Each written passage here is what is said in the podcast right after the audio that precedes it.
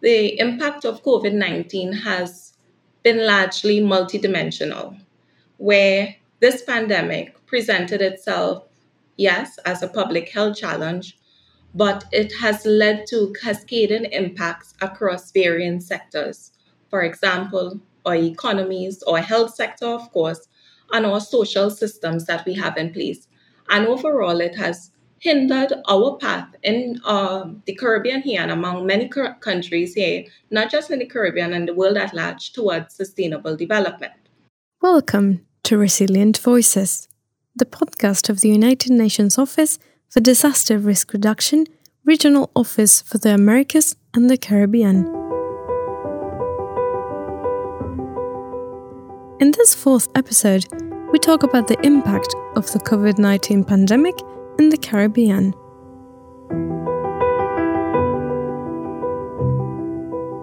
The COVID 19 pandemic goes beyond almost anything experienced in living memory. Long standing norms have been abandoned. The way we work, trade, travel, study, and socialize has been transformed beyond recognition, perhaps forever. The nature of our globally interconnected world means shocks, stresses, and crises reverberate globally and are exacerbated by the interaction between climate change, ecosystem fragility, pre existing inequality, and political or financial stability. COVID 19 is a vivid example of systemic compound risk. Moreover, it shows us that the very nature and scale of risk have changed to such a degree that it has the potential to overwhelm established risk management approaches and the reach of institutions. Omar Bello has a PhD in economics. He is the focal point for disaster assessment of the Economic Commission for Latin America and the Caribbean. When asked about the economic impact of the pandemic, Bello responds Well, the, the impact of the COVID 19 pandemic in the region uh, has been very, very, I, I think that is a, a, very important one. Um, uh, in average, the Caribbean economies uh, decreased 7.5%. Um, I would like to highlight that uh, nine of the economies, um, the negative result was more was was double digit, and and this result uh, was not worse because there was an impressive increase of the economy of Guyana related to the oil production that this country started uh, last year. So I think that was very, very, very huge. As a group, it was uh, greater than the decrease in Central America and in South America. And this is this was because I would say uh, the Caribbean economies are based on tourism. Many of them are based on tourism. So I would say that this was one of the activities that uh, that decreased. Uh, that was the activity that that decreased the most in many of the economies because, uh, as as we know, uh, tourism uh, is an activity that uh, you have to travel and uh, during a pandemic, I would say that this is uh, this is an activity that people try to avoid. Well, um, I, I, center part of my answers in talking about uh, about the economy, but obviously. Um, I would say the the um, the performance that the Caribbean economies has uh, last year also uh, implied that in social terms, uh, all the social outcomes were also not good. So I would say that, uh, I mean, when we talk about the economy, basically what we are talking about is, uh, is people, uh, is um, our life, and, uh, and uh, all, the, uh, all the consequences that we have in social terms. So it is not only you know, of something related to this was not only something uh, related to the economy, but it was also related to uh, how all the uh, all the social outcomes uh, were done in 2019 and I would say in the years previous to 2019. Progress towards risk informed sustainable development would only be accelerated by incorporating system based approaches into the design of policies and investments across all sectors and regions and at all levels. Disaster risk can be understood as a function of hazard, exposure, and vulnerability. The wording of the Sendai Framework for Disaster Risk Reduction 2015 2030 emphasized the systemic nature of risk and it proved prescient. The global COVID 19 disaster has revealed the precarious systems upon which trade, food, energy, transportation, and social safety nets depend on. Risk manifests with local, regional, and global cascading consequences and can trigger feedback loops that reverberate across communities, sectors, geographies, and scales. UNDRR 2019. The pandemic has affected the social, economic, and physical environments, as well as the very same systems that created the right conditions for this virus to emerge, propagate, and become a major disaster. In this context, what is the impact of building resilience and implementing disaster risk reduction policies in the Caribbean?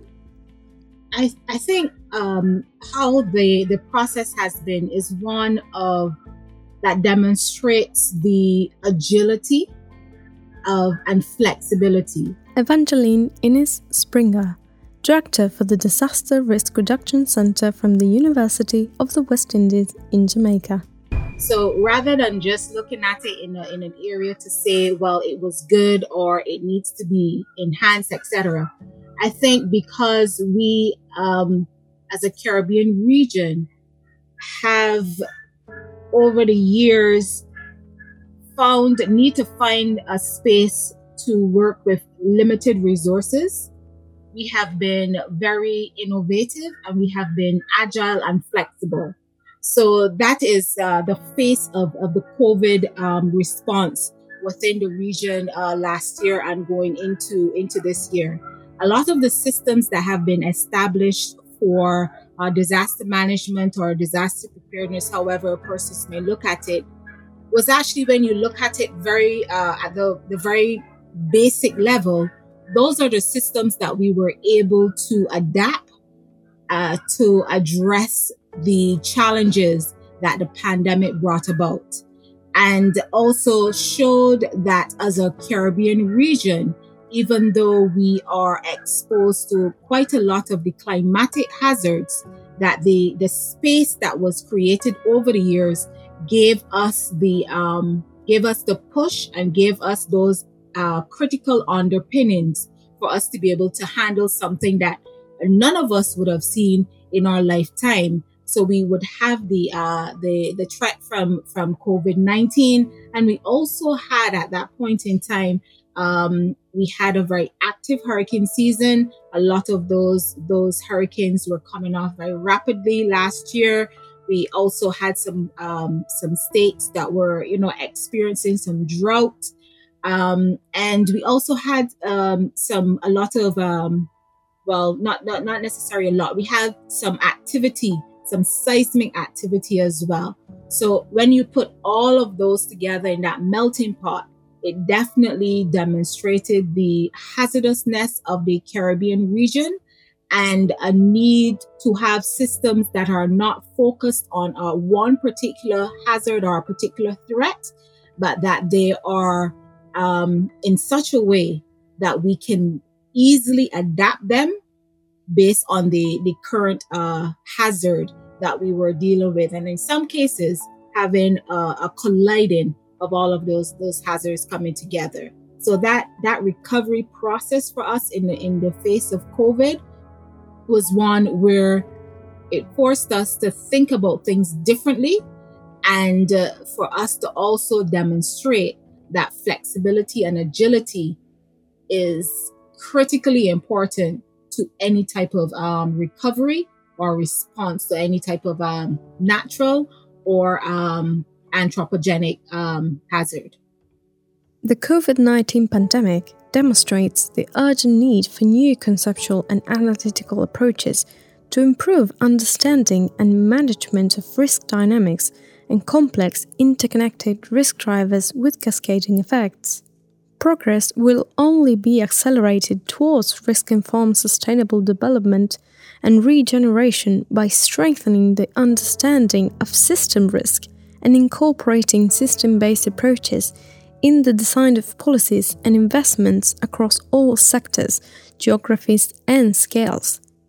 Improved risk governance is essential. To understand the lessons learned from the pandemic in the Caribbean, we spoke with Alana Lewis. Alana is the Disaster Preparedness Coordinator at Eastern Regional Health Authority. So, our lessons again directly come from what we've been exposed to. And most obvious is the need to build health system resilience.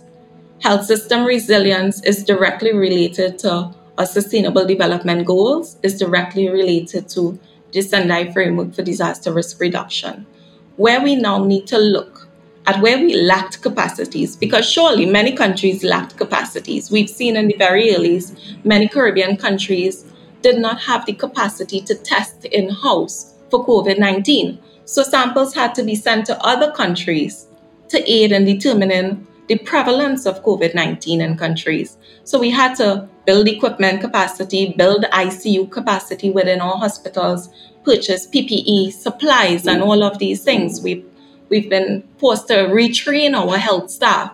So we really need to look at where there are deficiencies within our health sector and now address these deficiencies. Secondly, we need to rethink the way we view risk. A lot of Caribbean countries, because we've been exposed to major hazards in recent past. Take, for example, April of this year and what's been happening in St. Vincent and the Grenadines as it relates to the La Soufrière eruption. Oftentimes we forget about pandemics. So we now need to plan more significantly for biological hazards. And that brings me directly into the next point of adopting a systemic risk concept. We need to move away from thinking risk is one thing, risk is simply a hazard. A risk is more than just that. A risk is a hazard interacting and interplaying with underlying elements of exposure and vulnerability. And more than that, risk is systemic, meaning that a hazard might occur and affect one area, but it can lead to negative impacts across varying areas and system failure as a whole. And I think what this pandemic really did, it has reinforced the need for that systemic risk concept and thinking about risk as a whole. You know, not just planning for risk in vacuums, but all the underlying elements of risk we now need to go back to. This pandemic has also reinforced the need for building resilience, resilience at varying levels across varying sectors. We've seen our tourism sector has been significantly affected by this pandemic.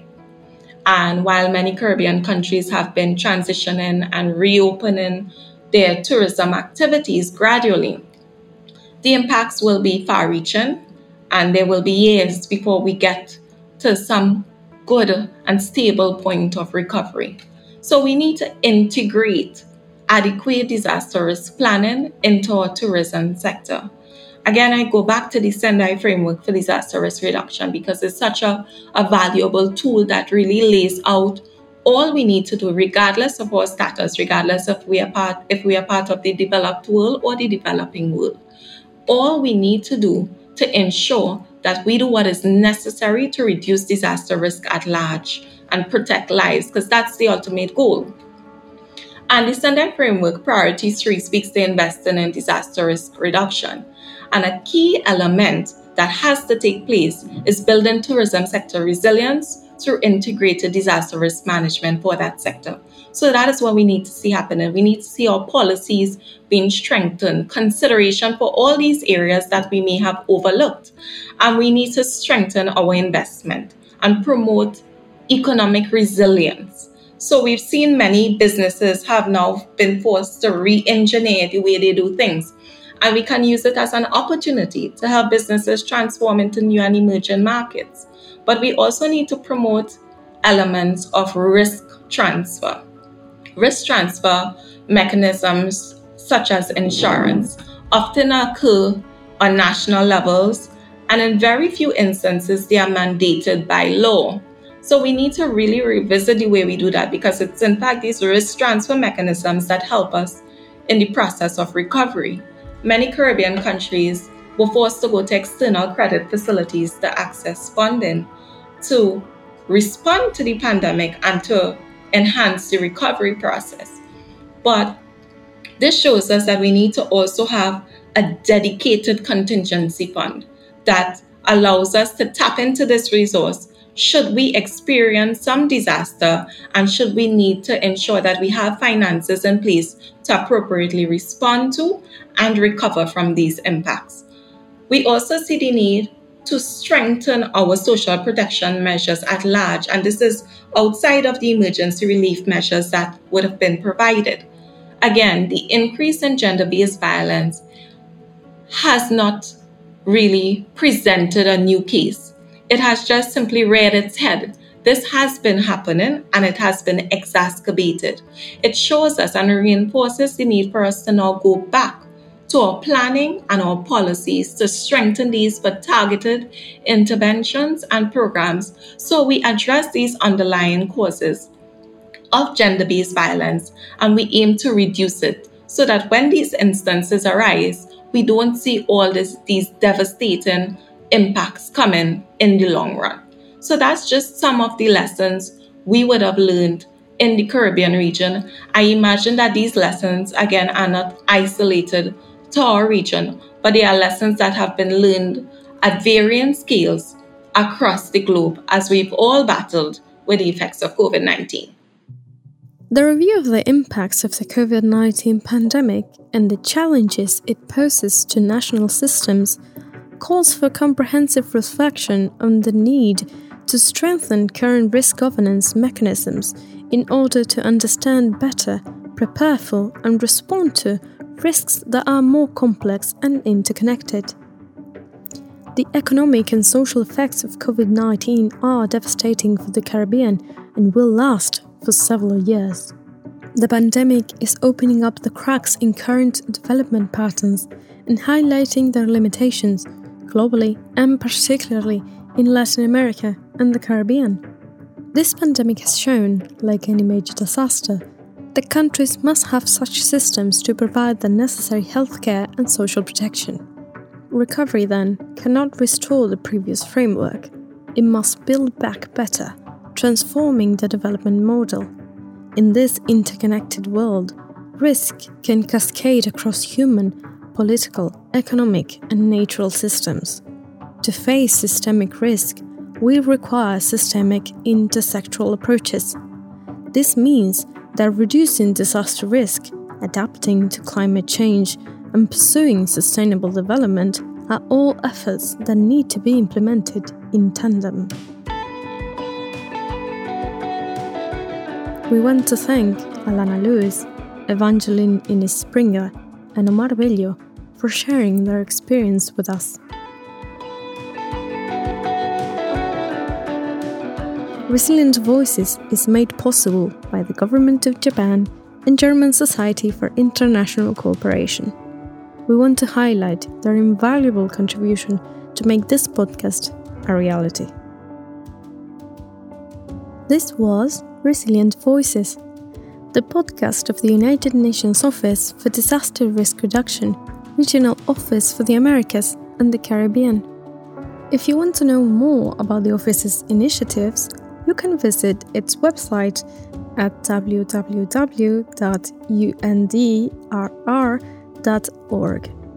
They are also found on Facebook and Twitter as at UNDRR underscore Americas. You can listen to us on Google Podcasts, Spotify, Apple Podcast, or your favorite podcast app. Resilient Voices is narrated by Delfina Moreno de la Checa. The script and production is by Florencia Flores Iborra, and the sound mix is in charge of Rodrigo Resta. The graphic design and illustrations are by Bibi Maidanik. An original realization of Tristana Producciones for the United Nations Office for Disaster Risk Reduction.